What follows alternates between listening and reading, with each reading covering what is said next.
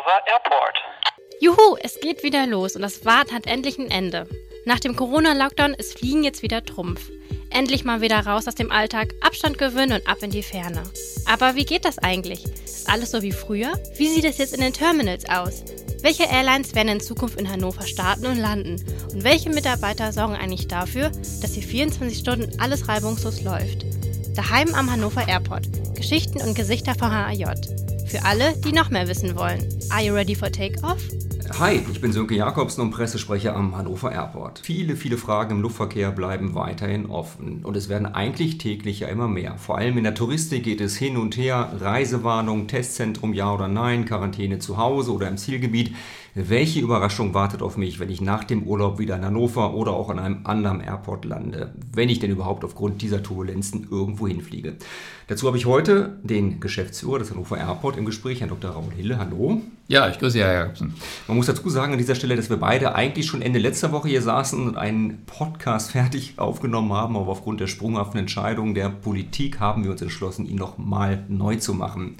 Herr Dr. Hille, fangen wir erstmal ganz langsam an und machen uns dann später ein bisschen Luft. Als der Luftverkehr so Ende Juni und auch im Juli zunächst ganz gut sich entwickelt hat, sprachen Sie davon, Licht am Ende des Tunnels zu sehen. Und ist das Licht anscheinend ein bisschen kleiner geworden oder aber der Tunnel länger?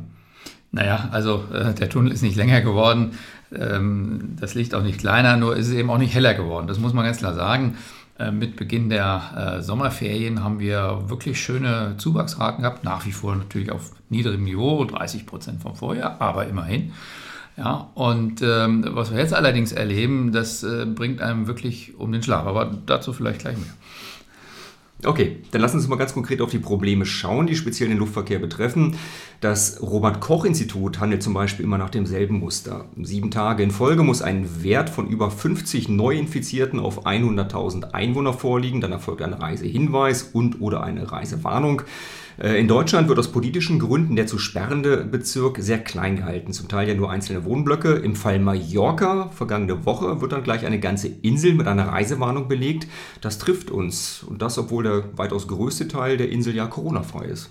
Ja, das ist eines von äh, einigen Unlogiken in dem ganzen Thema. Also zunächst mal ist es natürlich richtig, dass hier ein Robert-Koch-Institut äh, gewisse Kriterien heranzieht und die Politik darauf aufbauen, mit weiteren Aspekten äh, Entscheidungen trifft. Äh, völlig richtig. Deutschland hat das ja in der Vergangenheit ja auch äh, wirklich äh, ordentlich hinbekommen mit der Krisenbewältigung. Das muss man, muss man einmal festhalten. Aber ähm, man muss sich wirklich mal fragen, passt denn diese Kennzahl auch für Urlaubsgebiete? Sie haben richtig gesagt, pro 100.000 Einwohner. Nun weiß doch aber jeder, zur Urlaubszeit, zur Ferienzeit, da gibt es äh, vielfach mehr Menschen auf einer Insel die Einwohnerzahl steigt nicht, aber die Menschen werden viel mehr. Und wenn ich dann diese Kennzahl bilde, dann passt das nicht mehr. Ich muss das pro Kopf, pro, pro Mensch, wenn Sie so wollen, ja. Und äh, dann kommt man eben zu Ergebnissen, dass äh, dieser Koeffizient teilweise viel, viel geringer ist als äh, in Deutschland selber. Ähm, Sie haben einen weiteren Aspekt angesprochen, ähm, regionale Begrenzung. Muss es die ganze Insel sein? Reicht nicht vielleicht äh, die Stadt Palma alleine? Und ähm, wenn ich denn nur nach Kennzahlen gehe, also auch das Robert Koch Institut hat inzwischen eingeräumt, ähm, dass die Anzahl derer, die infiziert aus dem Ausland zurückkommen, ähm, eine deutlich untergeordnete Rolle spielen gegenüber anderen Infektionsherden, Partys und so weiter. Ich weiß nicht, wie das gestern bei den Bayern war. Nicht? Da wollte man ja gar nicht hingucken, äh, als ob es kein Corona gäbe, äh, trotz des schönen Ergebnisses. Äh, oder Rückkehrer aus dem Kosovo und, und, und vom Balkan. Viel, viel höhere Infektionsquoten, keine Reisewarnung. Äh, das muss man mir mal erklären. Da passt einiges nicht zusammen. Die Flughäfen tun ja nun alles dafür, oder zumindest sehr viel, um die oft sehr kurzfristigen Vorschriften aus der Politik umzusetzen. Da wird auch zur Not übers Wochenende mal ein ganzes Testzentrum, wie bei unserem Flughafen, für Urlaubsrückkehrer am Campus errichtet. Wir stellen also die Flächen, zum Teil auch Personal. Ähm, nach wenigen Wochen war die Mühe und Aufregung dann wieder umsonst. Ganz aktuell, die Politik hat sich wieder anders entschieden. Aktuell sollen ja nun die Testzentren am Flughafen anscheinend wieder verschwinden da müsste Ihnen doch jetzt der Pla äh, Kragen platzen. Ja, der ist mir auch schon geplatzt, nämlich gestern Abend, muss ich ganz ehrlich sagen. Wir haben mit viel, viel Aufwand, ganz viel Engagement von ganz vielen Kollegen, Kolleginnen, Gesundheitsamt, äh, KVN, äh, Finanzministerium, Gesundheitsbehörden und, und, und, Johanniter, ähm, dieses Testzentrum aus dem Boden gestampft. Ja, können hier wirklich einen tollen Service anbieten, können testen, können den Menschen Gewissheit geben, können vor allen Dingen verhindern, dass sie 14 Tage äh, nach Rückreise aus einem Risikogebiet in Quarantäne müssen. Ja, wenn ich in Quarantäne muss, 14 Tage, weiß das vorher, dann fliege ich doch nicht. Ich habe doch nicht vier Wochen Urlaub für meinen äh, 14-tägigen äh, Sommerspaß. Das geht doch nicht. Und äh, ich kann mich noch an die Worte erinnern. Die Testkapazitäten sind unbegrenzt in Deutschland. Ja, hallo, zwei Wochen später heißt es auf einmal, die sind zu knapp. Dann fange ich doch vielleicht erstmal an zu sagen, hey, die Tests bitte nur für Reisende aus Risikogebieten und nicht freiwillig für alle anderen.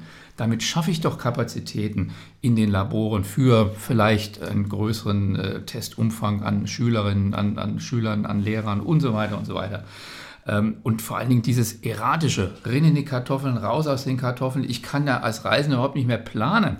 Also, äh, nee, das macht keinen Spaß. Vor allen Dingen, ähm, das vergrault Passagiere, die letzten, hätte ich fast gesagt, die noch fliegen wollen in diesen Zeiten. Ähm, nein, nicht gut, überhaupt nicht gut. Mehr Planbarkeit, mehr Kalkulierbarkeit, transparente Kriterien und bitte einen klaren Kurs. Das war also auch gleich die, die, Ihre Antwort auf meine Frage, die ich noch gestellt hätte. Was sagen Sie denn denjenigen, die meinen, dass die Testzentren jetzt eher für Schulen und Kitas freigehalten werden sollten? Ja, das ist, das ist auch ganz wichtig. Ich meine, die, die, die Kinder stehen oben an und äh, die haben es am allernötigsten, äh, gar keine Frage. Aber ich stelle in Frage, ob das äh, entweder oder sein muss, ob es nicht schlaue Wege gibt mit sowohl als auch. Äh, ich fahre ein bisschen runter das Thema äh, Testen äh, für, für Urlauber, also nur noch wirklich konkret für diejenigen das kostenfrei anbieten aus Risikogebieten und für alle anderen eben nicht. Dann der klassische Weg über den Hausarzt. So schaffe ich doch zusätzliche Kapazitäten. Und äh, hey, da muss man eben auf Bundesebene sich auch ein bisschen anstrengen, hier möglicherweise mit Material und Kapazitäten nachzusteuern. Denn wir wissen alle, dieses Thema Corona ist nicht in 14 Tagen beendet. Das wird uns noch viele, viele Wochen begleiten. Mhm. Und ganz aktuell der Plan, die Testzentren für Reiserückkehrer wieder abzubauen und stattdessen die Quarantäne wieder zu bestimmen, sorgt ja jetzt schon wieder in der Politik auch wieder für Streitigkeiten. Markus Söder in Bayern zum Beispiel sieht das alles ganz anders. Also können wir davon ausgehen, dass auch diese Entscheidung wieder nicht ganz gut durchdacht ist. Also halten wir die Fläche mal frei und die Zelte lassen wir hier, weil vielleicht kommt dann doch wieder die Rolle rückwärts. Ja, wenn es doch eine Entscheidung wäre. Aber ich sage mal, einen Zwischenstand äh, hinaus zu posaunen, der zum jetzigen Zeitpunkt eben schon Reisende wieder verunsichert und noch gar keine finale Entscheidung getroffen ist, das ist doch also ziemlich kurzsichtig. Lassen Sie uns einmal auf die Ursache und Wirkung einer Reisewarnung äh, und auf die Urlaubsgebiete dann schauen. Die Entscheidung einer Reisewarnung für Mallorca zum Beispiel. Haben Sie manchmal das Gefühl, dass der Tourismus, ja, der steckt das weg, aber als politischer Sündenbock kann er herhalten, um von anderen Dingen abzulenken, zum Beispiel einer nicht funktionierenden Corona-Warn-App, Testergebnisse, die gar nicht zugestellt werden oder viel zu spät oder von Prozessen, die einfach nicht funktionieren? Na gut, also ich bin jetzt kein Verschwörungstheoretiker ähm, und äh, unterstelle da auch niemand äh, Strategie oder, oder eine bestimmte Absicht hinter. Nein, es ist auch völlig normal, dass wenn ich neue Prozesse einführe, dass dann in der Anfangszeit erstmal ein bisschen äh, rumpelt, äh, bis sich das alles eingerenkt hat. Das ist äh, völlig in Ordnung, da hat jeder für Verständnis. Wo ich aber kein Verständnis für habe, dass man manchmal in, in bestimmten Medien oder auch von politischer Seite ähm, ein schlechtes Gewissen eingeredet bekommt, wenn man nach Italien oder Spanien in den Urlaub fährt. Äh, das kann es doch bitte schön nicht sein. Auf Mallorca ist es, unterstelle ich mal, äh, sicherer und äh, weniger gefährlich, sich anzustecken, wenn man nicht gerade auf dem Ballermann Party macht, als jetzt an Nord- oder Ostsee.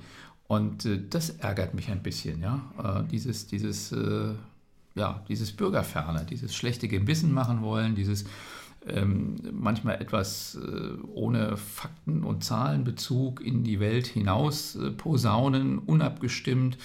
Äh, ja, wie heißt das so schön, Kakophonie, ne? wenn ich da alle Ministerpräsidenten und Bundesländer habe und jeder hat seine Meinung und ey, da weiß man ja gar nicht, äh, wo es lang geht. Nicht? Sie fahren von, von Nord nach Süd mit dem Zug wenn, wenn man denn mal Zug fahren muss und nicht schneller und sicherer mit dem Flugzeug ans Ziel kommt, und ja, und, und, und, und genau. muss dann an den Landesgrenzen überlegen, ja, was muss ich denn jetzt anders machen? Muss ich die Maske jetzt tragen oder nicht? Oder kostet das Bußgeld und wie viel? Und, und also das ist, ja, ist auch eine Sache der Transparenz. Man steigt gar nicht mehr durch. Bei aller Transparenz der Internetseiten des Auswärtigen Amtes, ich wollte mal schauen, wie viele Länder sind eigentlich mit Reisewarnungen besehen. Man steigt nicht mehr durch. Die kommen ja auch täglich neu über den Ticker.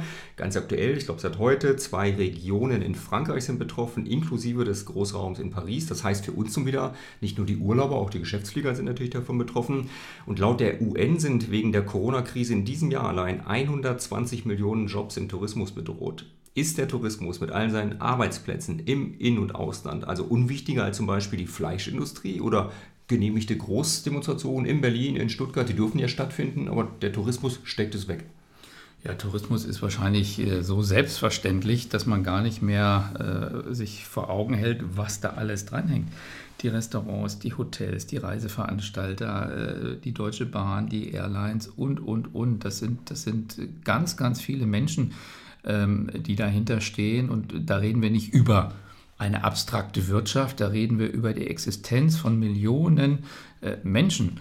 Und das muss man einfach in seinem Handeln und Tun sich vor Augen führen und entsprechend maßvoll, verantwortungsbewusst mit diesen Themen umgehen. Da bitte ich einfach nur um eine größere Sensibilität, äh, solche Dinge nicht aus den Augen zu verlieren. Mhm. Zeigen wir nicht nur mit den Fingern auf andere? Gibt es von Ihnen vielleicht Vorwürfe an Touristen im Ausland, äh, die sich nicht an die Spielregeln halten? Also in diesen Zeiten denke ich, das ist selbstverständlich und das gehört einfach, wenn man Urlaub macht, egal wo, ob an Nord- oder Ostsee oder äh, auf Mallorca oder in Spanien, Italien, ganz egal wo, dazu, sich verantwortungsbewusst zu verhalten. Hygiene, Abstände, äh, all das, was dazugehört, denn äh, wir spielen hier nicht nur mit der eigenen Gesundheit, mit der Gesundheit anderer, äh, sondern eben auch mit der wirtschaftlichen Existenz vieler, vieler Menschen. Und dieser Verantwortung muss man sich bewusst sein. Und wenn alle äh, gemeinsam äh, dort mit dem entsprechenden Bewusstsein und dem entsprechenden Verhalten, dann ist auch Urlaub überhaupt kein Thema. Das ist machbar, das ist möglich und wird auch in den nächsten Wochen und vielleicht wenigen Monaten noch das Maß, der Maßstab alles Handelns sein. Mhm. Machen wir es nochmal konkret, um wirklich zu verdeutlichen, wie ernst die Lage ist. Schauen wir auf den Flughafen Hannover. Natürlich planen wir auch selber am Standort, um die Krise gut zu bewältigen. Beherrschen möchte ich gar nicht sagen, das können wir nicht. Zeigen Sie uns, wo wir schon überall gegengesteuert haben und was da noch kommen kann. Naja, wir haben sehr, sehr früh Beschaffungen gestoppt, Investitionen zurückgefahren, gestreckt. Äh, wir haben unsere 1500 Mitarbeiter in, in Kurzarbeit, äh, je nach Abteilung, mal mehr, mal ein bisschen weniger, ähm, wir haben leider, leider eben auch befristete Arbeitsverträge auslaufen lassen, Fluktuationen, Stellen werden nicht nachbesetzt und, und, und. Also viele, viele Maßnahmen. Nichtsdestotrotz ähm, werden wir dieses Jahr einen deutlich zweistelligen Millionen Euro Verlust äh, produzieren. So mit der Liquidität kriegen wir das dieses Jahr noch hin. Wie es nächstes Jahr wird, kann ich Ihnen heute nicht beantworten. Bei dieser hochdynamischen Entwicklung dort zum heutigen Zeitpunkt Prognosen abzugeben, ganz schwierig. Meine persönliche Hoffnung ist, ganz kurzfristig angefangen, die Reisewarnung nach Mallorca, die wird in wenigen Tagen wieder Geschichte sein. Also für die Herbstferien ist das möglich.